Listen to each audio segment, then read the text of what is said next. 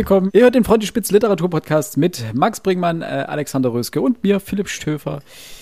Wir grüßen euch gewissermaßen aus dem Lazarett. Ich glaube, ich bin der Einzige, der hier gerade nicht so wirklich krank klingt Nö. oder ist. Ich bin ja längst wieder auf den Beinen. Ich, Ah, du klingst heute echt rau. Nein, ich habe den Staffelstab an äh, Max weitergegeben. Hallo. Dem Siechtum verfallen.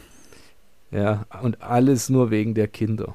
Sie geben einem so viel zurück, heißt es doch so Ja. schön. Und in dem Fall wortwörtlich sind noch nicht mal deine eigenen, aber du siehst mal, wie das, äh, wie das geht. Trotzdem freue ich mich, wenn ich mit Ihnen was teile. Die Euphorie ist in deiner Stimme nicht zu überhören. Ist, äh, ja, ich hasse krank sein. Ist jetzt nicht so, dass ich immer an, an äh, Männergrippe erkranke. Es ist jetzt nicht so, dass mich das jetzt hier völlig aus dem, aus dem äh, Latschen tritt, aber ich wüsste halt sehr viel Besseres mit meiner Zeit anzu, anzufangen, als krank zu Hause zu sein. Ah, und das macht mich halt ein bisschen wahnsinnig. Aber du kannst dich schon mal ein bisschen mit ähm, Erde einreiben. Das hilft zwar Oh. nicht, aber du gewöhnst dich schon mal an den Geruch. Vielen Dank. Vielen bitte. Unsere Wehwehchen sollen aber heute nicht Gegenstand dieser Folge werden, sondern literarische Weihnachtsgeschenke. In ungefähr zweieinhalb Wochen ist Weihnachten und für all diejenigen für euch äh, oder unter euch, die vielleicht noch das ein oder andere Weihnachtsgeschenk suchen oder das ein oder andere Buch suchen, das sie zu Weihnachten verschenken wollen, ähm, haben wir uns gedacht, wir stellen euch einfach mal ein paar Bücher vor, die wir für Weihnachten unter den Weihnachtsbaum legen würden. Und vielleicht ist ja für den einen oder anderen von euch etwas dabei, ähm, dass er oder sie gebrauchen kann. Vielleicht für sich selber oder für jemanden äh, im Familien- oder Freundeskreis, den ihr beschenken wollt. Mitgebracht haben wir euch ein paar Sachbücher, ein paar Romane, ein Thriller und Kindersachbücher und ja, Kindergeschichtenbücher. Ähm, also es sollte eigentlich für jeden was dabei sein bei unserem äh, bunten Potpourri. Bevor wir aber dazu kommen, äh, eine Frage an euch beide. Wie sieht's mit eurer Weihnachtsstimmung aus? Leuchten schon die Lichter und äh, ist es schon heimelig bei euch? In den Herzen und in den Heimen? Also grundsätzlich ja. So, die Weihnachtsbeleuchtung steht. Äh, der Tag-Nacht-Rhythmus wird von der automatischen Zeitschaltuhr des Tannenbaums äh, entschieden, der sich immer um halb eins ausschaltet des Nachts. Ähm, und ich bin in diesem besinnlichen, es riecht überall nach Räucher, Dings, diese Räucherfigürchen, die man anzündet. Ähm, das Einzige, was ich noch nicht erlebt habe, und darum bin ich sehr dankbar, ist ein Weihnachtsmarkt. Denn ich mag keine Weihnachtsmärkte. Denn die sind voll mit Menschen und das ist unangenehm. Heute wirklich, äh, die Euphorie spricht dir heute wirklich auch aus dem Gesicht. Das ist bahnbrechend. Alex, du hast gerade den Kopf geschüttelt. Das bei dir ist noch. Äh, Äh, ex exakt umgekehrt. Also auch die Wohnung ist bei uns natürlich schon weihnachtlich geschmückt, aber so richtig Weihnachtsstimmung ist noch gar nicht aufgekommen. Dafür war ich allerdings schon auf einem Weihnachtsmarkt. Äh, in Berlin, Charlottenburg. Der so toll sein soll und so schön. Da müssen wir mal hin, hat meine Mama gesagt. Und dann dachte ich mir, okay, fahren wir mal hin. Und dann äh, ganz Berlin auf einem Weihnachtsmarkt. Ne, das war dann nicht so schön. Aber äh. Nee, war ganz, war ganz cool gemacht, aber ähm, bei 8 Grad plus und äh, leichten Nieselregen ähm, ist halt auch noch so, so, Kommt so, die, die Weihnachts, äh, das Weihnachtswetter. Das muss man halt auch dazu sagen. Da kommt schwerlich Ja, Weihnachtsstimmung ja, ja. auf. Das ist äh, Ja. vollkommen richtig. Ja. Ich war auch noch auf keinem Weihnachtsmarkt. Ähm, diesmal, dieses Jahr kann ich das auch sagen. Ich habe diesmal auch keinen aufgebaut mit. Dementsprechend äh, war ich auch noch auf keinem, auch noch nicht trinken. Ich habe aber schon meinen Tannenbaum da stehen jetzt. Äh, ein bisschen, bisschen Weihnachtsdeko ist auch schon gekommen. So ein bisschen Adventskalender für die Kiddies. Ähm, und mehr aber tatsächlich noch nicht. Das kommt jetzt auch nächste Woche. Nächste und übernächste Woche. Und so weihnachtsstimmungsmäßig, ja, es ist, es ist schon langsam ganz gemütlich. Also das ähm, so Weihnachtspyramide steht schon da, so wenn die Kinder da sind, irgendwie, dass man äh, beim Kaffee trinken wenn Weihnachtspyramide anmachen kann, Rauchermandel. Das ist ganz schön. Also da dahingehend äh, passiert schon ein bisschen was. Und ich bin dieses Jahr wirklich guter Dinge, ähm, vielleicht zu Heiligabend dann auch äh, einer richtigen Weihnachtsmut zu sein. Nicht wie die letzten Jahre dann immer so leicht verdrossen unter dem Weihnachtsbaum sitzen und sagen so, pff, ja, gut, war ein netter Nachmittag, ne? Ähm, sehen wir uns morgen wieder. Tschüss. Dementsprechend, ich hoffe, dieses Jahr wird es ein bisschen anders. Schauen wir mal. Ich habe aber grundsätzlich Bock auf Weihnachten. Sorry, ich muss das kurz noch anbringen. Also ich mag Ja, Weihnachten das total. schon. Das schon. Weniger wegen der Geschenke, äh, doch auch wegen der Geschenke. Ich mag Geschenke total gern, aber primär das Versch Ver Verschenken und das abends so als Familie zusammensitzen. Das kommt. Jetzt wird jeder mir wieder sagen, ja, man kann sich ja auch so im Jahr mal treffen. Ja, aber je nachdem, wie groß eine Familie ist, ist es halt mit der Zeit echt schwierig für alle einen geeigneten Termin zu finden. Und zu Weihnachten hat man einen herausragenden Anlass, diese ganzen Ganoven mal wieder zu sehen und sich abends dann bei einem gepflegten Glas äh, Whisky äh, irgendwelche Spiele zu spielen oder sich gut zu unterhalten. Und das schafft man sonst zu selten. Und wir können gerade auch nicht darauf hoffen, dass mal wieder eine globale Pandemie passiert, die zu Lockdowns einlädt. Dementsprechend äh, ist Weihnachten so die einzige Möglichkeit, das mal ordentlich zu schaffen. Und an der Stelle, dass die Besonderheit zu Weihnachten ist ja, dass es wirklich so eine gewisse Entschleunigung hat, weil am nächsten oder übernächsten Tag noch nicht alle losrennen müssen, weil die meisten zwischen Weihnachten und Neujahr wirklich frei haben und nicht auf Arbeit gehen müssen. Und man merkt es den Leuten dann einfach an, sie haben gerade keinen Stress. Es ist nicht so, wenn man sich normalerweise irgendwann trifft, dann ist der nächste Tag, hat, ist irgendwas geplant. Ja, ich muss arbeiten, ich muss was am Haus machen, äh, ich muss Auto in die Werkstatt bringen, keine Ahnung, was auch immer. Und zwischen Weihnachten und Neujahr, beziehungsweise Weihnachten, dann ist einfach so eine gewisse Grundentschleunigung mit dabei. Ähm, natürlich keifen sich alle an, weil sie unbedingt wollen, dass Weihnachten muss perfekt werden. Und diesen, dieser Zwang der Perfektion bringt dann einfach nur das, das Schlimmste in den Menschen zutage. Aber wenn Weihnachten vorbei ist, am, am Heiligabend, weißt du, es gab, das Essen ist durch, also dieser Kritikpunkt ist, der Opa hat gemerkt, nee, die Teller waren nicht vorgewärmt, hm, die Ganze ist zu kalt. Äh, die Geschenke sind verteilt, die Kinder sind im Bett oder halten die Klappe oder spielen, sich, spielen mit ihren Geschenken. Große Kinder eingeschlossen. Ähm, und alle, es, kommt so ein gewisses Sättigungsgefühl auf und alle sitzen so da, keiner muss los und man sagt, ja, jetzt können wir was spielen, wie du gerade gesagt hast, genau, oder sich unterhalten. Man trinkt noch ein Bier, ein Whisky, eine warme Milch, was auch immer. Es läuft vielleicht noch ein Weihnachtsfilm, irgendwas. Und dann setzt du diese komplette Entschleunigung ein. So der ganze Stress ist raus, der nächste Tag hat noch nicht angefangen. So Heiligabend ab um neun oder so. Das ist super. Also stressfrei Mann. wird's bei uns nicht wer, äh, werden. Wir sind am 24. mit, also wir, ich bin mit, am 24. mit Frau und Kind hier bei uns in der Wohnung. Am 25. geht's Richtung Berlin zu meiner Mom. Und am 26. zurück in den Spreewald zur Mom von meiner Frau. Und dann am 26. abends leider auch schon wieder zurück, weil meine Frau am 27. arbeiten muss. Also so ganz entschleunigt wird's nicht werden, aber ich freue mich tatsächlich auch wahnsinnig auf Weihnachten. Ähm, ich habe gehört, ihr beide habt eure Weihnachtsbäume schon stehen. Okay, das, das wird äh, hoffentlich auch für mich wahrscheinlich dann so, so das erste wirklich große Highlight dieses Jahr werden, weil ich freue mich drauf, wie mein Kleiner reagieren wird. Ich meine, der war letztes Jahr nur noch nicht ganz dreiviertel Jahr alt. Ähm, jetzt ein Jahr später, da wird er das wahrscheinlich auch wirklich ganz bewusst mal wahrnehmen. Und ähm, hier bei den Lichtern, die jetzt hier schon leuchten, da guckt er natürlich schon, steht da und zumindest wenn er das erst als er das erste Mal gesehen hat und dann halt Mund offen, Finger drauf und da, da, da. Und wollte es dann auch ganz genau sich angucken. Ähm, da freue ich mich schon auf den Weihnachtsbaum. Das bin ich mal gespannt, Ja, was da wird. Der Kleine. Ah, ich glaube, der Kleine wird das äh, richtig cool finden. Oder wie so eine Katze in einen Baum reinspringen. Ähm, aber kommen wir zum eigentlichen Thema heute. Damit ihr auch nach der Völlerei um, was habt, was ihr verschenken könnt, unter den Weihnachtsbaum legen könnt, ähm, haben wir euch ein paar Titel rausgesucht, wie gesagt. Ähm, Max, magst du gleich den Anfang machen? Du hast äh, sowohl Sachbücher als auch Belletristik mit dabei. Ähm, womit möchtest du denn anfangen? Ich habe es aufgeteilt äh, in Sachbuch und Belletristik und fange mit meinem Sachbuch an ähm, und möchte da Fabelhafte Rebellen von Andrea Wulff empfehlen. Die Andrea Wulff? gerade die Andrea Wulff vom Alexander vom, von Humboldt Buch. Ähm, und es geht um die Romantiker in Jena. Jetzt würde jeder, der viel mit Deutschunterricht zu tun hat, sagen, "Ah, gern Romantiker, äh, langweilig. Und das war das, was mich am Anfang abgehalten hatte, das Buch zu kaufen. Und dann habe ich es natürlich doch gekauft. und habe festgestellt, Herr Gott schreibt diese Frau hervorragend. Und man kann so viel lernen und es ist kein bisschen dröge. Warum ist das der Fall?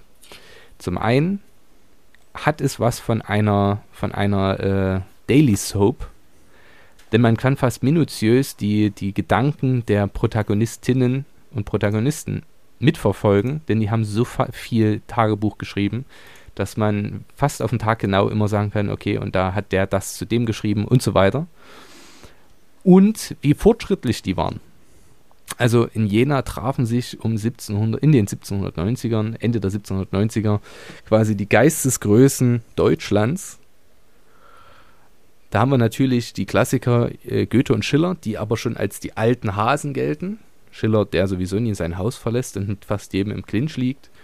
Goethe, der von den Jungen vergöttert wird, aber durch seine politische Tätigkeit am Hofe von Weimar immer ein bisschen, naja, eingebunden ist. Und eben die jungen Wilden, da seien äh, August Wilhelm und Friedrich Schlegel genannt, mit ihren jeweiligen Frauen. Ähm, Caroline und dann später ähm, bei Friedrich Dorothea. Was schon insoweit spannend ist, dass August Wilhelm und äh, Caroline eine offene Ehe führen. Das heißt also beide konsequent fast immer ähm, Affären haben und völlig offen damit umgehen. Äh, Dorothea, mit der Friedrich zusammenkommt, ist geschieden, was zu der Zeit auch quasi Wahnsinn ist. Ähm, dann haben wir äh, Fichte als großen Philosophen, Novalis, der sich in seine 14-jährige, äh, der, der ja fast ich weiß gar nicht, ob die verheiratet waren oder bloß verlobt, äh, mit einer 14-Jährigen war, der auf seine ganz eigene komische Weise äh, so sein, sein Leben lebt. Äh, Schelling, die Humboldts, alle sind irgendwann mal mit am Start und alle haben so ein Zusammenspiel, das, das großartig ist und eine, ah, es ist ganz schwer auszudrücken, sie befruchten ihr Denken gegenseitig und auch die zwischen, menschlichen Zwischentöne. Der kann gerade den nicht leiden und sie ist richtig pisst auf die. Das ist so in, wirklich so interessant und so ähm, spannend und vor allem wie gemein die auch waren, was sie für gemeine Dinge übereinander geschrieben haben, ist wirklich, wirklich amüsant und unterhaltsam. Und deswegen kann ich im Bertelsmann erschienen Andrea Wulfs äh, fabelhafte Rebellen nur für den Weihnachtsbaum empfehlen. Du schaffst es wirklich, Themen, die mich überhaupt nicht interessieren, äh, doch durchaus so zu verpacken, dass ich mindestens den Anreiz verspüre, mal in so ein Buch reinzublättern. Dankeschön. Aber äh, natürlich für wen da draußen äh, das der passende Titel ist, äh, zugreifen. Ähm, Alex, bei dir hat sich's angekündigt. Du hast, glaube ich, auch ein Sachbuch dabei und ich ahne, ich ahne, um was es geht. Ja, tatsächlich. Und eigentlich hat sich die letzten zwei, drei Aufnahmen schon angekündigt. Ich muss es einfach vorstellen. Äh, ich jetzt kommt das Dino-Buch, mit den oder? Dinos. Jetzt kommt, Dinos. jetzt kommt das Dino-Buch. das Dino-Buch. Ja. Ich habe es mal rausgesucht. Yes.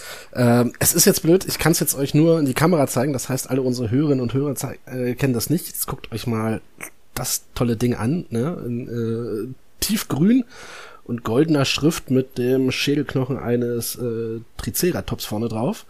Äh, es trägt den wunderschönen Titel Dinosaurier und andere Lebewesen der Urzeit.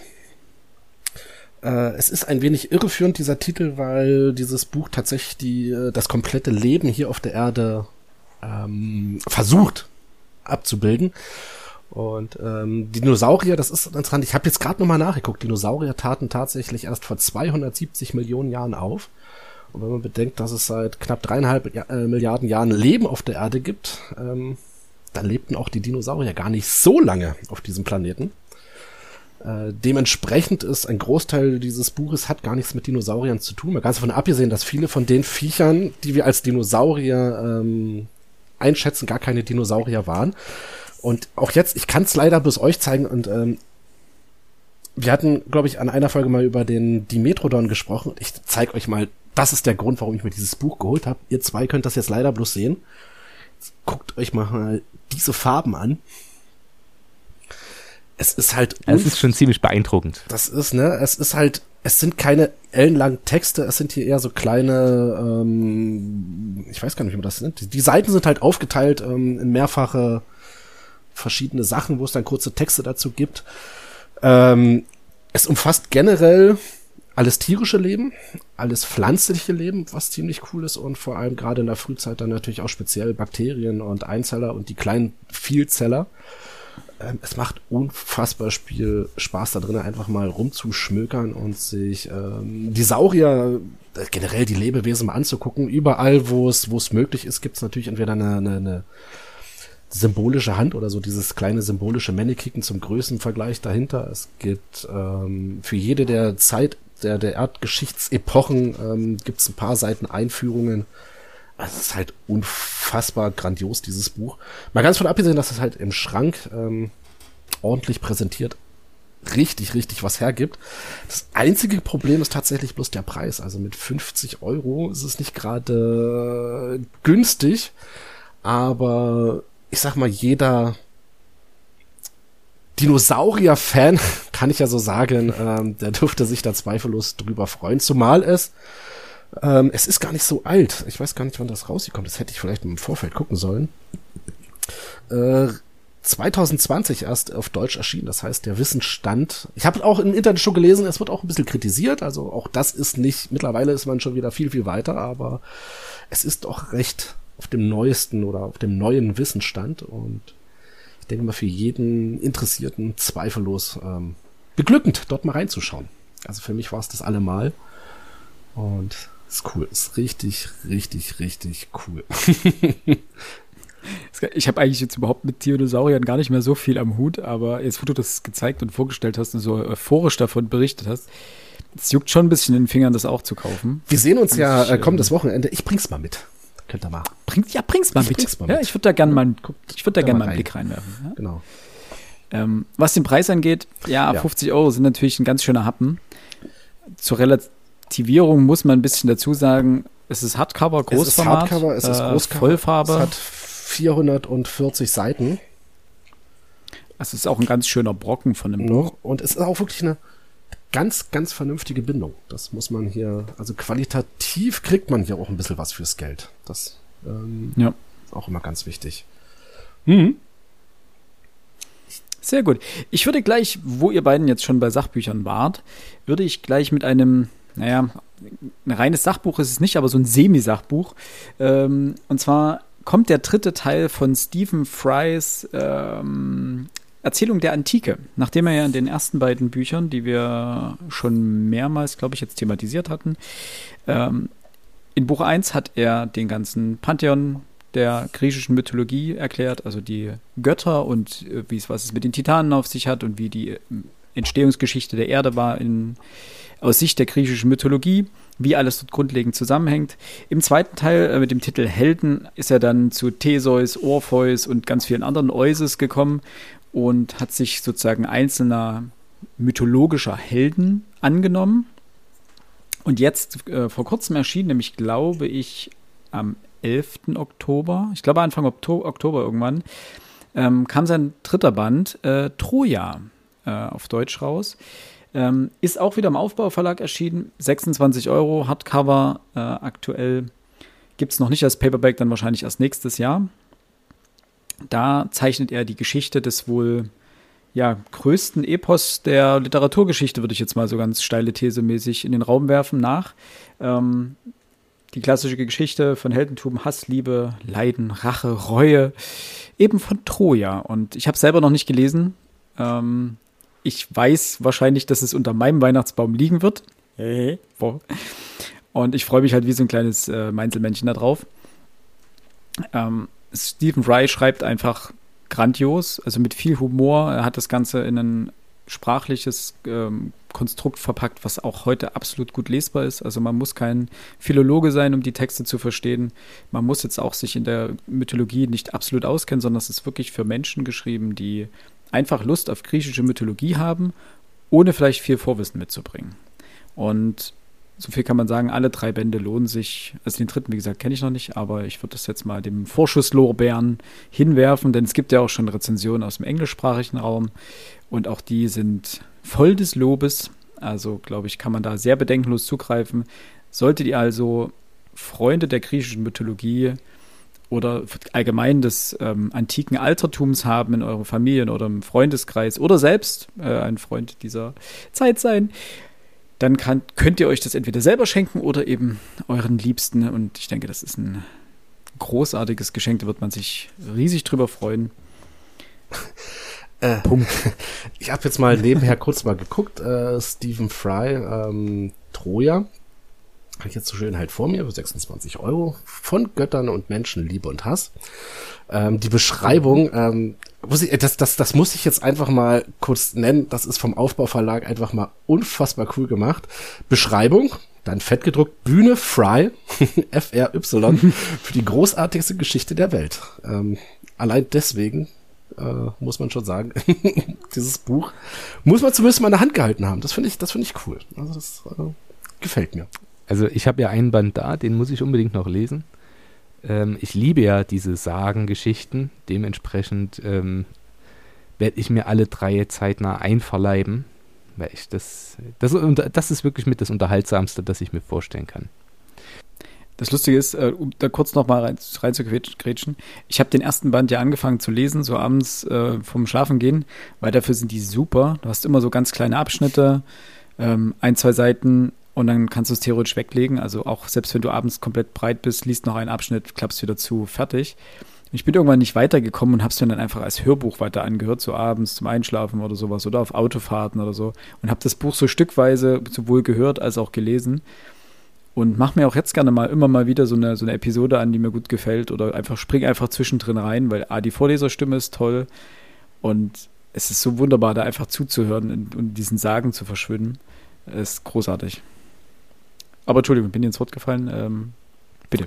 Max, äh, dein nächster Vorschlag. Ich wollte noch ein Buch empfehlen von einem, also ich packe das jetzt in die Kategorie Humor, auch wenn es gar nicht so humorvoll ist, wie man vielleicht glaubt.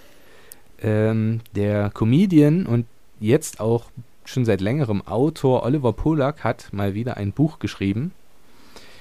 Ähm, er hat ja schon, ah, ich glaube, das ist das vierte Buch, das er jetzt geschrieben hat. Ähm, alle waren sie richtig, richtig gut. Und das vierte trägt den Titel L'amour numérique, die digitale Liebe. Und äh, befasst sich quasi mit seinem Datingverhalten und seinem Datingleben, ähm, in welchem er dann eben beschreibt, wie das, ja, wie die Suche nach der großen Liebe aussehen kann, wenn man schon ja, ein bisschen älter ist, kann man ja durchaus sagen, über 40 und immer noch auf der Suche ist. Und da kommt es zu unfassbar witzigen äh, Momenten, gepaart mit wahnsinnig tragischen Momenten. Also gehen wir ein Beispiel, weil ich das wirklich sehr lustig fand. Äh, er hat ein Date in Paris und wartet auf dieses Date. Das Date kommt nicht. Er schreibt ja auch nochmal hm, nix. Naja, er ist mit seinem Hund, der ihn quasi immer begleitet, da tritt dann raus, es regnet und wartet und wartet und wartet. Und es kommt eine junge, sehr gut aussehende Frau und äh, spricht ihn an, ob die beiden nicht noch was trinken gehen wollten. Und er sagte, ach mein Gott, ja, okay, machen wir. Ähm, die gehen noch was trinken, der Abend wird lang und länger, wir sind schon mitten in der Nacht. Und äh, die kommen ins Gespräch und es ist eine gute Zeit. Aber er ist halt völlig fertig, weil er gerade erst mit dem Flugzeug angekommen war und wie gesagt, die Nacht auch schon sehr lang ist. Und ähm, sie insistiert dann nach diesen Getränken, ob, ob sie denn nicht mit aufs Zimmer kommen dürfe. Und er meint, ach nee, lass mal, lass mal gut sein, wir können uns gerne morgen nochmal treffen, aber heute ist echt schlecht. Und es stellt sich raus, es handelt sich dabei um eine Prostituierte, der er dann an den Kopf wirft, dass sie die schlechteste Prostituierte aller Zeiten ist, wenn sie nicht mitbekommen hat, dass er eigentlich schon davor gar keine Lust hatte, jetzt noch ein Gespräch oder gar mehr äh, ja, jetzt stattfinden zu lassen. Aber sie hat quasi jetzt vier, fünf Stunden ihres Abends einkommenslos vergeudet, indem sie versucht hat, ihn rumzukriegen, wenn man so möchte.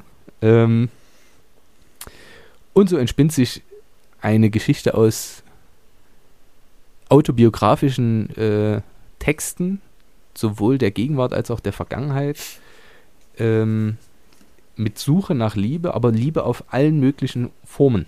Die Liebe zu seinen Eltern, die Liebe zu seinem wirklich unfassbar süßen Hund, der auch das Cover ziert.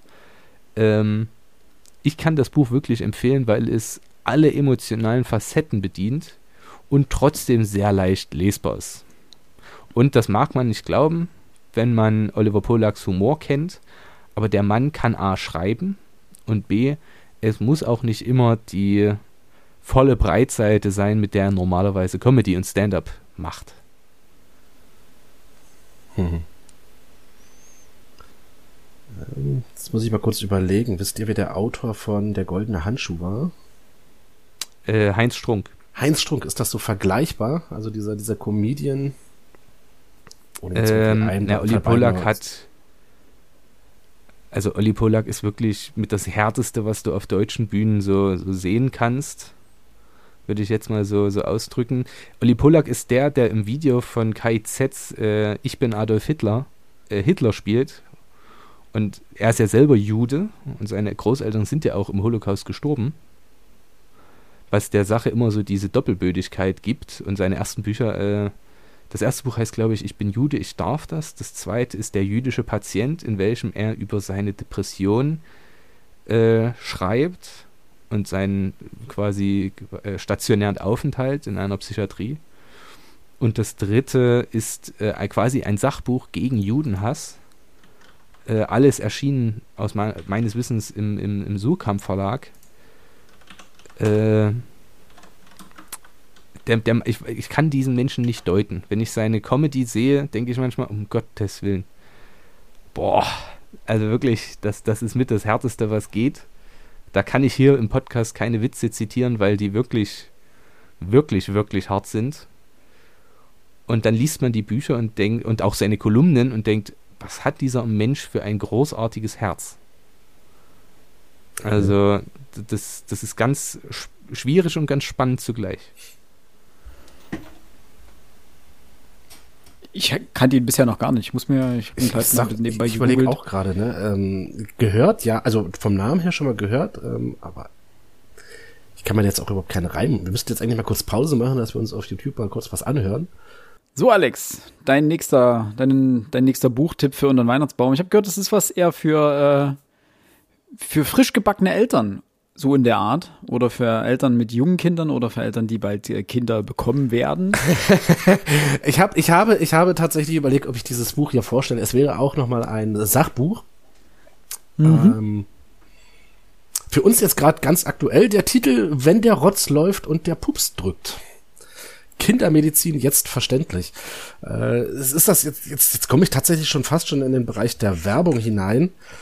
Geschrieben ist es von einem Dr. Med, ich habe Vitor Gattino, Vito, Vitor Gattinio, ähm, hört sich jetzt fast schon italienisch an, ist äh, auf Instagram als Kidsdoc bekannt. Ähm, darüber ist auch meine Frau auf ihn aufmerksam geworden, der dort regelmäßig, also irgendwie täglich mit irgendwelchen Posts und dergleichen, irgendwelche Krankheiten erklärt, der, was kann man wann machen, was ist normal, was ist, wenn das Kind dies und das tut oder was ist, wenn das Kind dies oder das eben nicht tut oder zur falschen Zeit tut oder ähm, wann tut es das und ähm, all solche Sachen, der sich beschäftigt und der hat ähm, ein Büchlein geschrieben, in dem er jetzt sagen wir, so einen absoluten Newbies in Bezug aufs Elternsein, sprich äh, Leuten wie meiner Frau und mir, ähm, so diverse Sachen äh, medizinisch für den Laien näher bringt. Und der hat das eigentlich ganz cool geschrieben. Also das ist jetzt nicht irgendwie im Sinne jetzt, äh,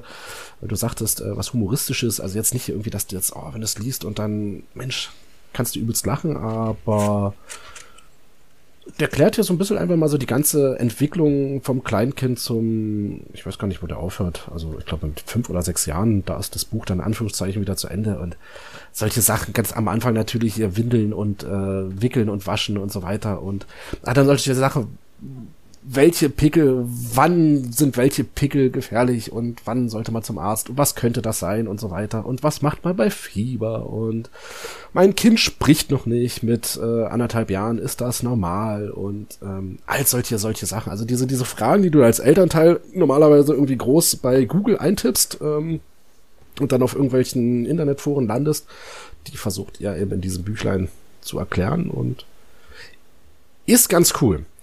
Und äh, meine Frau hatte das dann eben bei Instagram gesehen und, ah, Schatz, wir müssen das unbedingt holen, wir müssen das unbedingt holen. Und das Buch war ausverkauft. Keine Chance, gab's nirgends. Ja, ähm, der Verlag, ähm, Gräfer und Unser Verlag erschien, sagte zwar, ja, wir drucken das Ding halt gerade nach, aber hast keine Chance irgendwie ranzukommen. Meine Frau hat das dann ähm, in einer der, der, der größeren, nicht der großen, aber in einer der größeren Ketten noch entdeckt. Äh, wir waren zufällig dort gewesen. Sie hat dort einfach mal nachgefragt und das Buch wurde von jemandem vorbestellt, aber seit einer Woche nicht abgeholt und deswegen haben wir es dann bekommen. So ist das eben. Und also quasi das passende Geschenk, sofern verfügbar. Sofern ähm, verfügbar. Ich hoffe doch mal, dass es der Verlag mittlerweile geschafft hat, ähm, weil ich glaube, so für viele werdende Eltern oder, oder frisch gebackene Eltern ist das, glaube ich, ganz cool. Und ähm, ja, es ist sicherlich von einem Arzt geschrieben, der auf Instagram groß dabei ist, aber A, ist er Arzt und wahrscheinlich allein deswegen schon kompetenter als viele der Antworten, die man in irgendwelchen Foren sieht. Und es wird wirklich viel erklärt hier drin. Das sei dahin gesagt. Also es gibt auch keine Tabus, was die Fragen angeht.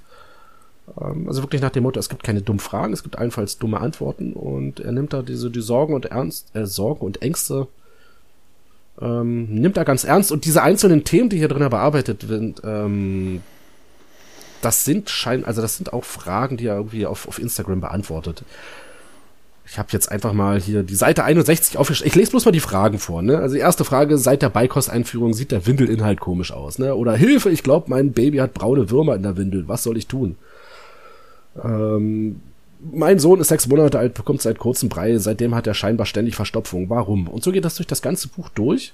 Alle möglichen Fragen, alle möglichen medizinischen Bereiche werden angesprochen und ähm, auch das finde ich in der Hinsicht wirklich cool, nicht überheblich erklärt. Also das ist ja nicht irgendwie so dieser, dieser Medizinprofessor, der seit 30 Jahren irgendwie äh, forscht und jetzt denkt, ach, jetzt schreibe ich doch mal ein Buch für den Laien.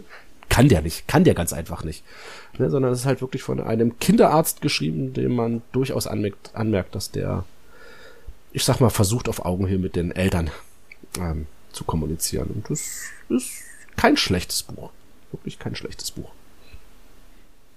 Und wenn das Kind dann irgendwann mal älter ist und dann eine Mutter hat, wie wir ja scheinbar alle äh, eine Mutter haben, mhm. ähm, und die ja auch beschenkt werden möchte, ähm, gibt es natürlich die übliche Krimi-Empfehlung. Ich glaube, 98 Prozent aller Mütter lesen gerne Krimis. Ich weiß nicht, ob das so ein Mutterding ist. Ähm, aber so die meisten äh, Freunde oder sowas, so, ja, ja, meine Mutter, ja, da schenke ich einen Krimi oder sowas, die liest die ganz gerne. Am besten den skandinavischen. Ähm, davon abgesehen gibt es neben skandinavischen Krimis auch noch andere äh, Bücher, die Mütter scheinbar gerne lesen. Und dazu gehört äh, unser aller Fanliebling äh, Benedict Wells. Mhm. Der ja gerade bei das klingt ein bisschen komisch, aber bei Müttern bei, zu, zu allergrößter Beliebtheit aufgestiegen ist. Und dementsprechend möchte ich das äh, Buch empfehlen, was äh, ich dieses Jahr von Benedict Wells gelesen habe, nämlich Becks letzter Sommer. Das ist natürlich nur stellvertretend für alle anderen äh, Wells-Bücher, denn ich glaube, die lassen sich alle wunderbar verschenken. Es ist wunderbare Le Verschenklektüre im Allgemeinen. Es ist leichte Kost. Ähm, er spricht viele Themen an. Äh, da ist für jeden in irgendeiner Form was dabei. Die Bücher sind nicht sonderlich dick. Es, er schreibt sehr gefällig, äh, wunderbar. Und Becks letzter Sommer hat mich dieses Jahr wirklich sehr begeistert. Äh, ist meiner Meinung nach mit eins seiner stärksten Bücher. Ich mochte den Roadtrip, diesen abgefuckten Musiklehrer, der irgendwie noch mal einen Sommer lang absolut wissen will und guckt, was da noch geht in seinem Leben und nochmal irgendwie alles komplett umkrempelt und versucht, äh, den Rauli Kantas aus Litauen, kommt der, glaube ich, der Junge, dieses Musikgenie nochmal irgendwie als Manager aufzubauen und irgendwie ganz groß rauszubringen und was sich dann alles entspinnt und wie, wie schräg diese, diese ganze, dieser ganze Roadtrip dann letztendlich wird und wie der komplett abdreht. Hat mich sehr unterhalten, ähm, ist ein tolles Buch und eignet sich wunderbar zum Verschenken an Mütter, aber auch an Väter natürlich, aber ähm, großartig, hat mir viel Spaß bereitet. Ich hatte da ja schon drüber philosophiert, wie ich zum Buch stehe. Ich fand es auch okay. Ja, ich weiß, euch beide äh, hat das nicht ganz so abgeholt. Nee, ich, ich, Moment, Alex, ich, bin du doch bist nicht, noch nicht dabei. Ich bin doch gar nicht durch, genau. Ja, ja, stimmt. Wir wollten drüber reden, sobald du fertig bist, Alex, ne? Ja, das stimmt, das stimmt, das stimmt. Ja, hab ich Bock drauf. Das machen wir dann wahrscheinlich im nächsten Jahr. Vielleicht dann auch wieder mit Gast. So, kommen wir zu Max letzten letzter Buchvorstellung bzw. letzter Buchempfehlung. Und ich ahne mal, worauf es hinausläuft. Ähm, du möchtest jetzt wahrscheinlich noch äh, einen Roman anbringen und ich denke mal, das ist ein äh, Dreiteiler. Ähm, Max ab, bitte. Es gehört ja immer ein Roman dazu, den man empfehlen kann, soll, muss. Und ich habe mir ja vorgenommen, jedes Jahr jetzt einen großen Roman zu lesen. Und derjenige, welchen ich dieses Jahr gelesen habe, ist Anna Karenina. Und ich möchte wirklich allen Leserinnen und Lesern, allen Zuhörerinnen und allen Zuhörern dieses Buch ans Herz legen. Nicht nur, weil es ein toller Klassiker ist, sondern weil er eins schafft, was ich nicht für möglich gehalten hätte. Klassiker gibt es wie Sand am Meer. Viele, viele herausragend gute, aber eben auch sehr viele sehr schwer lesbare. Und wenn es anstrengt, macht es keinen Spaß. Und wenn man sich irgendwann nochmal an die großen russischen Autoren heranwagen möchte, dann sollte man mit Anna Karenina anfangen. Es ist sehr, sehr, sehr, sehr, sehr, sehr, sehr, sehr, sehr, sehr lang mit 1200 Seiten. Aber wenn man das geschafft hat, fühlt man sich wie ein besserer Mensch. Und das Spannende am Buch ist, es ist zum einen sehr, sehr schön gelesen.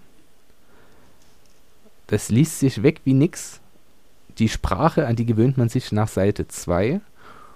Und die Fragen, die im Buch aufgeworfen werden, zu Hunderten sind noch immer aktuell. Und äh, dieses Bild, das hier von der russischen Adelsgesellschaft, aber auch von diesen einzelnen Persönlichkeiten mit ihren Schrullen, Macken, Entscheidungen, Fehlentscheidungen ge gezeichnet wird, ist mit das Beste, was ich bisher gelesen habe. Das muss man so ehrlich sagen. Und ähm, bitte fangt nicht mit Krieg und Frieden an. Das ist wirklich sehr, sehr schwere Kost. Sondern fangt mit Anna Karenina an. Das macht mehr Spaß. Und über die Weihnachtstage hat man ja mal Zeit. Schmeißt also eure Verwandtschaft raus und selbst und wenn nicht, dann macht euch geräuschunterdrückende Kopfhörer drauf, setzt euch in eine Ecke, macht euch ungefähr zehn Flaschen, äh, äh, zehn Tassen Zehn Flaschen Whisky auf. und fangt an zu lesen und ihr werdet feststellen, ihr macht keinen Fehler. Es gibt zahllose, wunderschöne Ausgaben. Ich habe einen in drei Bänden genommen, einfach weil ich das schöner finde zum Lesen. Aber der Manesse Verlag, oh, jetzt müsste ich lügen. Nee, ich glaube nicht der Manesse Verlag. Ähm, na, das muss ich nachreißen. Es gibt ganz tolle Schmuckausgaben. Die sind es wert. Äh, nehmt nicht den Dünndruck, der macht euch kaputt und später macht ihr dann das Buch kaputt. Das ist es nicht wert.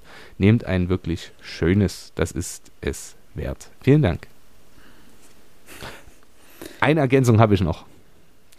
Ich schenke mir ja jedes Jahr zu Weihnachten auch was. Meist ist es ein Buch. Und da dieses Jahr die Schmuckausgaben, so bisher was ich gesehen habe, jetzt noch nicht die Welt waren, also der Manessa Verlag hat jetzt irgendwie Medea neu rausgebracht in so einer richtig hübschen Ausgabe, aber leider interessiert mich das Buch halt wirklich gar nicht. Und ich jetzt meine Liebe zur russischen Literatur kennengelernt habe, habe ich mal recherchiert, was es so Schönes gibt und dachte, ach komm, die gesammelten Werke von Dostoevsky in zehn Bänden, da machst du nichts falsch. Und habe direkt mal zugeschlagen. Sie sind noch nicht da, aber ich freue mich schon total, sie dann noch einzupacken und für mich, von mir, für mich am Weihnachtstage zu entpacken. Ach, das wird schön. Ich freue mich schon. Äh, bloß, bloß eine Anmerkung. Äh, du hast, du hast das so schön gesagt, dass Anna Karenina ein, ein Klassiker ist. Ähm, ich glaube, das, das zählt zu den ganz, ganz, ganz Großen der Weltliteratur. Das, äh, das, das sei hier nicht unterschlagen. Dein, was ich fragen wollte, wie lange hast du dran gesessen? Hast du das am, am Stück gelesen? Nein, leider nicht. Äh, ich wollte es ja in den zwei Wochen Urlaub schaffen, hab's dann aber nicht ganz gepackt und deswegen musste ich äh, das quasi noch ein bisschen schieben und dann einige andere Bücher zwischen parken. Äh, also im Urlaub habe ich die ersten zwei Bände, das sind, warte, das kann ich schnell nachschlagen. Die ersten zwei Bände sind zusammen ungefähr 830 Seiten. Ähm, da habe ich eine Woche dran gelesen, würde ich jetzt schätzen. Ähm, und den letzten Band, ne, das sind nochmal 350, also das ist dann auch relativ flott gemacht. Es kommt drauf an, wie sehr man sich drauf einlässt, glaube ich. Und hinzu kommt, ich habe mir überall Anmerkungen dran geschrieben. Also bei mir sind ganz viele Klebezettelchen dran, die mir, weil, weil, weil da so viele grandiose Momente kommen und so viele tolle Formulierungen und so weiter und so fort. Ähm, ich saß ja immer mit Bleistift und habe alles markiert, also das dauert dann noch ein bisschen länger. Aber ihr merkt, so schnell wie ich es gelesen habe, das macht wirklich Spaß. Mhm. Das sieht man ja auch, das merkt man ja auch an. Irgendwie. Ja. Das steckt ein bisschen an. Das ist wie immer schlimm, ja. Das, unsere Buchvorstellungsrunden oder Empfehlungsrunden, danach füllt sich auch so der eigene Stapel an Büchern, die man sich als nächstes zulegen oder lesen möchte. Auch vorhin, als ich schlimm, durch oder? mein Regal gestriffen bin und nach Büchern geschaut habe, die ich empfehlen kann, dachte ich mir, ah, das, ach stimmt, das hat's dir dann und dann gekauft, das wollte ich auch noch lesen. Und das, die habe ich alle wieder nach vorne gezogen, sodass die so, so einen Zentimeter rausgucken. Denk mir, und dachte mir so, ach Gott, ich komme im Leben nicht mehr dazu. Ja. Zumal es ja eher mehr Bücher werden als weniger. Leider. Obwohl ja. eigentlich, nee, nee, haben sie Ja, nee, nicht leider. Eigentlich leider nicht, ne? Ich, ich habe letztens da gesessen und dachte mir so, hm, durch den Podcast alleine kommen jedes Jahr mindestens zwölf Bücher safe dazu. Hm. So, plus die, die man, also zum Schrank dazu auch schon mal alleine. Ähm, plus die, die man sich dann dazwischen noch kauft und die man dazwischen noch liest und wo man noch eine Empfehlung bekommt und dann noch die, die man geschenkt bekommt und so weiter. Also dann bist du mal irgendwie ganz schnell bei 20, 30 Büchern, die so im Jahr da auflaufen, wenn das reicht. Ähm, wenn du das mal hochrechnest, äh, füllen sich sehr schnell sehr viele Regalmeter. Das stimmt, stimmt. Aber bevor wir jetzt äh, hier wieder abschweifen, ähm, ich hatte ganz am Anfang angekündigt, dass wir auch einen Thriller mit in unserer Liste haben und äh, den hast du uns, glaube ich, mitgebracht, Alex. Ja, wir hatten ja von, was hast du gesagt, dass äh, die, die, die Mütter gerne Krimis lesen. Ja. Ähm, ich hatte mich ja in einer der letzten Folgen über das Buch äh, Cold Detective ausgelassen. Ähm, ja. Geschrieben von John McMahon. Ähm, der auf Original, wie war das, uh, The Good Detective heißt und wir Deutschen machen einfach mal Cold Detective raus, weil die Geschichte irgendwie eine Mischung aus ähm, Cold Case und Cold Cases und und ähm, True Detective erinnert. Das war ja nur sein Erstlingswerk gewesen, ähm, nicht der Überroman, aber ich fand ihn ganz okay. Ähm, hab mir dann dementsprechend natürlich auch sein zweites Werk, ebenfalls erst dieses Jahr überhaupt auf Deutsch erschienen, besorgt. Auch das äh, steht dem ersten nichts nach. Auch hier, es ist nicht der Mega-Roman, aber es hat mir ganz gut gefallen. Es ist wunderbar zu lesen. Äh, ach so, der Titel Evil Man übrigens. Ähm, inhaltlich will ich gar nicht groß was sagen, nur nachdem ich mit diesem Buch fertig war, habe ich mir mal so geguckt, okay, vielleicht gibt's ja noch ein paar andere Bücher, so dieses, so dieses, macht man ja, du gehst auf Amazon, du hast einen Titel, ne, du, du gibst den Titel ein, der dir gefallen hat und dann guckst du, ähm, was dir Amazon empfiehlt, weil genremäßig konnte ich das überhaupt nicht einordnen, so richtig, so, ist es ein Thriller? Ist es so ein Polizeikrimi? Ist es ein Polizeithriller? Äh, und da habe ich gelernt, das fand ich sehr, sehr schön, ein Sub-Sub-Sub-Genre der amerikanischen Literatur. Es ist ähm, aus dem Genre des Southern Noir. Noch nie gehört, bis ich äh, diese, diese Sache gehört habe. Also amerikanische Geschichte, äh, amerikanische Literatur, Südstaatenliteratur, Krimiliteratur aus den Südstaaten und dort eben Southern Noir. Ne? So steht gar nicht so sehr die, die, die irgendwie der Liebesgeschichte oder sowas im, im, im Mittelpunkt. Es geht halt wirklich dieses, das, das dreckige Amerika zeigen. Ne? Die, die, die Armut, die Gewalt, die Drogen, der Rassismus, ähm, dieses einfache Leben ähm, und ein Riesengenre mittlerweile, wo John McMahon ähm, seine beiden Bücher angesiedelt hat, hat mich persönlich ja total geflasht. Ne? Das ist ja nun eigentlich ähm, genau das, was ich eigentlich an sich auch gerne lese. Ich wusste auch gar nicht, dass man William Faulkner mit dazu zählt, zum Beispiel. Okay. In dieses, in dieses äh, Genre. Und dementsprechend seien, oder sei, doch seien die beiden Bücher ähm, von John McMahon, Cold Detective Teil 1 und Evil Man Teil 2 wärmstens empfohlen für Leute, die irgendwie so ein bisschen was mit. Ich habe immer Polizei-Thriller gesagt. Ich weiß gar nicht, ob das jetzt so Thriller im klassischen Sinne sind. Also ich glaube, jeder, der Simon Beckett liest oder so, der wird das nicht als Thriller durchgehen lassen aber eine gut gemachte, eine sinnhafte Polizeistory ist es allemal. Um den, diesen, dieses typische, den einzelnen Ermittler. Und das, das möchte ich empfehlen. Auch vielleicht, um den, den Autor ein bisschen zu hypen, weil wenn er gehypt wird, dann schreibt er auch noch mehr Bücher und dann habe ich was zu lesen. Voll eigennützig. Voll eigennützig, ähm, genau. Ich habe noch eine kleine Empfehlung. Ich komme jetzt schon zu, mein, zu meiner Schnellrunde gewissermaßen. Äh, noch eine kleine Empfehlung, bevor ich dann noch zu ein paar Kinderbüchern komme. Ähm, wir haben jetzt schon Bücher für werdende Eltern über Kinder. Wir haben Bücher von Kindern für Erwachsene und dementsprechend müssen natürlich auch ein paar Bücher für Kinder dabei sein, denn die gibt es ja auch. Ähm, bevor wir dazu kommen, aber zu einem Buch, das vielleicht auch dir, Alex, eventuell gefallen könnte. Und zwar ähm, spreche ich von Trent Daltons Der Junge, der das Universum verschlang. Äh, das war ein Titel, den ich aufgrund des Titels gekauft habe. Spielt in Brisbane äh, 1983, also in den 80er Jahren in Brisbane, also in Australien. Äh, Trent Dalton ist auch Australier, Journalist und ähm, Romanautor mit dem Buch. Ich was ich gerade nicht auf Anhieb weiß, ob es sein Erstlingsroman ist. Ähm, die große Frage des Buches ist, äh, wie wird man zu einem guten Menschen? Das ist so die grundlegende Thematik. Es geht um den jungen Eli Bell, ähm, der wirklich in den denkbar miesesten Umständen aufwächst, in einer Gesellschaft, muss man dazu sagen. Ähm, also Mutter und Stiefvater dealen mit Heroin, äh, sein Bruder Gas spricht nicht mehr und sein Vater ist nicht da und ein Ex-Häftling ist sein Babysitter. Und zwischen diesem ganzen, zwischen diesem ganzen Sumpf aus Drogen und ein bisschen Gewalt und ähm, ja, sagen wir mal, schweren sozialen Verhältnissen. In diesem Sumpf wächst er auf und äh, es ist auch eine relativ klassische, in Anführungsstrichen, Coming-of-Age-Story. Und erfährt eben dazwischen aber auch Liebe und Zärtlichkeit und ähm, stellt sich eben immer diese Frage, wie, wie wird man denn ein guter Mensch? Was macht ein Menschen zu einem guten Menschen? Ähm, und wie kann man so ein Mensch werden? Und seine Entwicklung ist schön am Anfang, wird dann irgendwie immer dramatischer und das Ganze endet mit einem ziemlich großen Knall.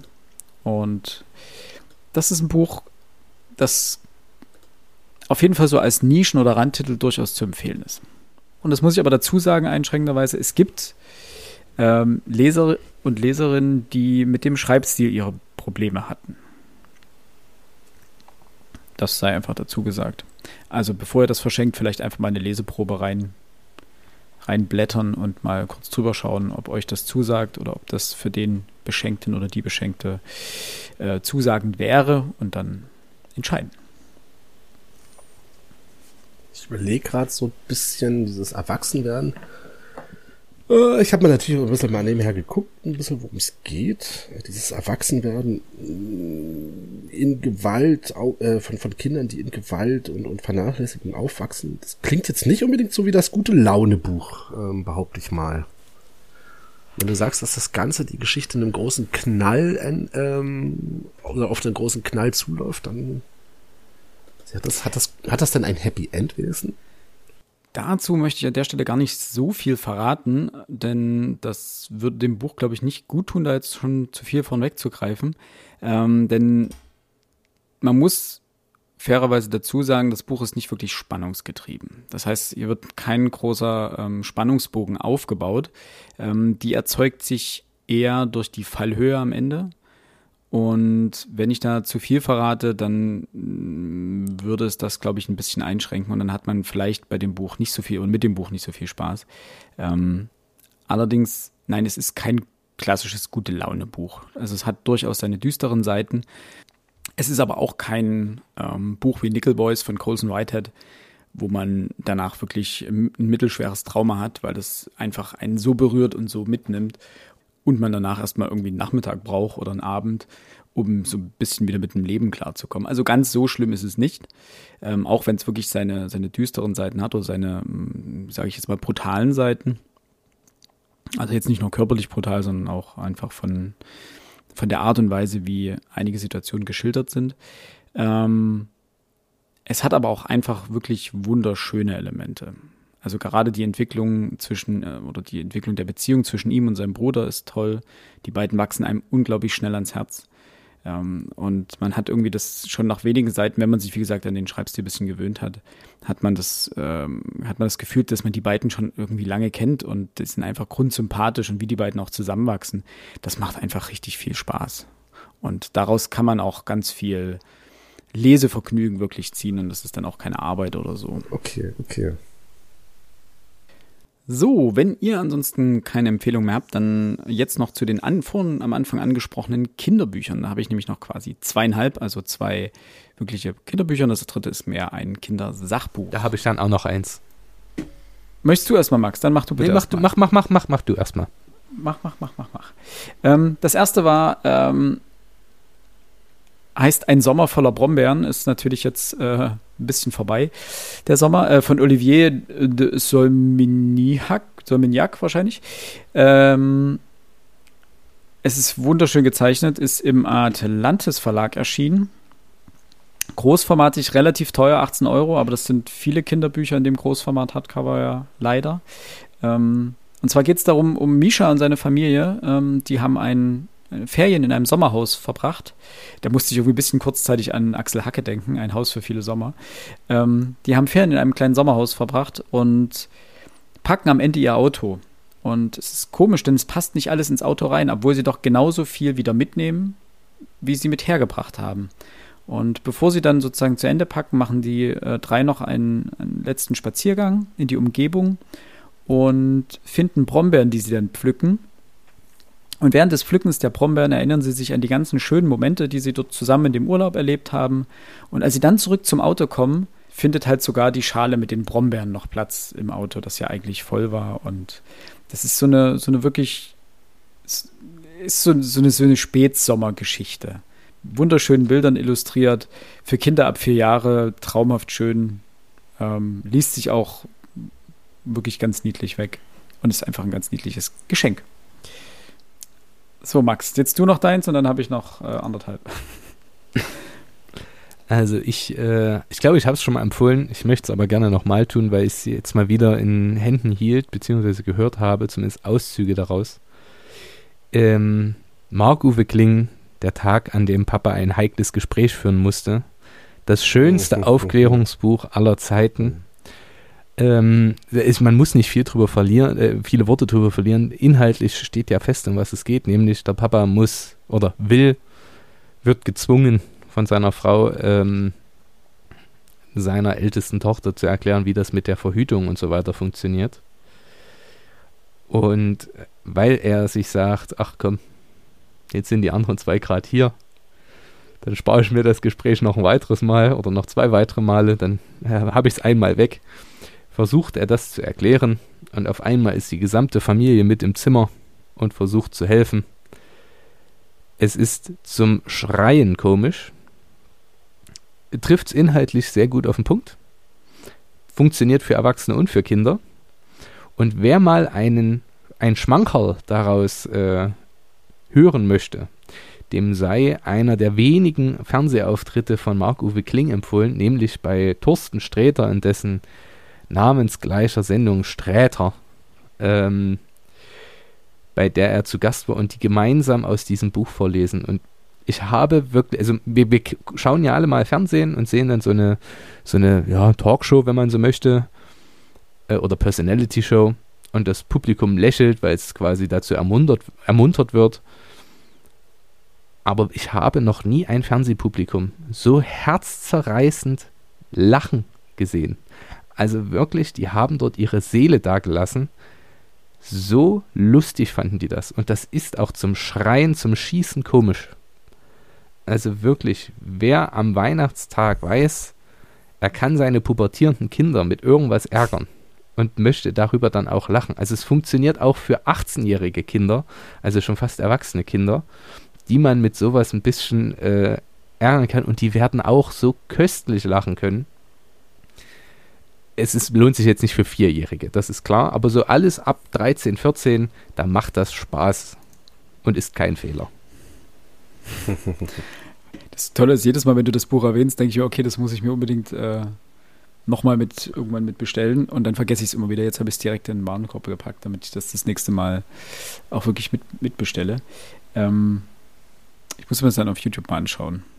Ich mag Margot Klingeln, wenn er vorliest. Das äh, macht einfach großen Spaß. Jetzt noch fix zu meinen äh, anderthalb Restbüchern. Ähm, das erste, um das es geht, ist äh, Marie Käferchen von Kai Lüftner geschrieben. Äh, ein ziemlich grelles Buch. Und zwar geht es um einen kleinen Käfer namens Marie, die äh, Punk Rockerin werden möchte oder es bereits ist, denn sie macht bereits schon äh, sehr viel Musik und belästigt damit die Tiere ihres äh, Waldabschnittes gewissermaßen. Und es kommt dann eine ähm, Band, eine Rock- oder Punkband sozusagen in diesen Wald, um dort ein stilles Plätzchen zum äh, um dort ein stilles Plätzchen zum ähm, ähm, Üben, Proben zu suchen und findet dann dort quasi in Marie Käferchen ihre neue Frontfrau. Und diese ganze Geschichte ist in Reim erzählt und die machen echt Spaß beim Vorlesen. Also, weil es gibt, es gibt einen schönen Flow in dem Buch. Die Bilder sind eigentlich wirklich ganz schön. Äh, da haben also auch die Kinder beim Zuschauen viel Spaß äh, oder beim, beim Vorgelesen bekommen viel Spaß. Ähm, es gibt hinten noch eine, ein kleines, so ein kleines eine Folie mit Tattoos drin. Es und es gibt auf Spotify die Playlist, die der Autor gehört hat, also das Buch geschrieben hat. Da sind ziemlich viele coole Titel drin. Und das Ganze ist einfach ein wunderschönes, kleines, feines Gesamtpaket. Und das macht Spaß. Und ähm, gerade für Kinder, die der Musik sehr zugeneigt sind oder die generell dem musikalischen sehr zugeneigt sind oder dem Krach, für die ist das definitiv ähm, ein Blick wert. Denn, das weiß dieses Buch auch, Krach ist nur für diejenigen Krach, die ihn nicht selber machen. Denn jeder, der Krach selber macht, für den hat es einen, in irgendeiner Form einen Sinn. Oder gibt es einen Sinn. Und das vermittelt das Buch auch ganz schön. Und das äh, ist eigentlich, ist wirklich ein schönes Buch für, für kleinere Kinder. So ab, na, ich sag mal, vier, fünf Jahren oder sowas kann man das locker verschenken. Das ist ganz schön. Und das letzte, bevor wir jetzt äh, endlich ähm, zum Ende kommen, für alle Kinder da draußen, so ab 10, 9, 10 Jahren, die große Fans des Weltalls sind, ähm, von Lara Albanese, ähm, der Atlas des Weltalls, war 2021 für die ähm, als Wissenschaftsbuch des Jahres äh, nominiert in der Kategorie Junior Wissensbücher. Kostet leider auch 25 Euro gebunden, ist aber ein wunderschön illustrierter Weltatlas. Ähm, des Weltalls, nicht Weltatlas, ein Atlas des Weltalls, so rum, mit vielen interessanten Fakten zu unserem Sonnensystem und generell zum Kosmos drumherum.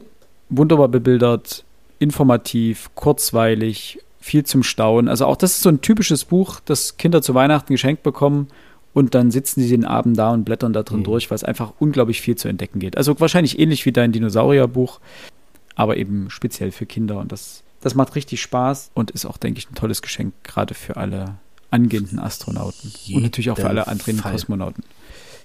Wenn ihr keine schlauen Anregungen oder Anmerkungen noch habt, bedanke ich mich bei euch beiden für die äh, tollen Buchvorstellungen.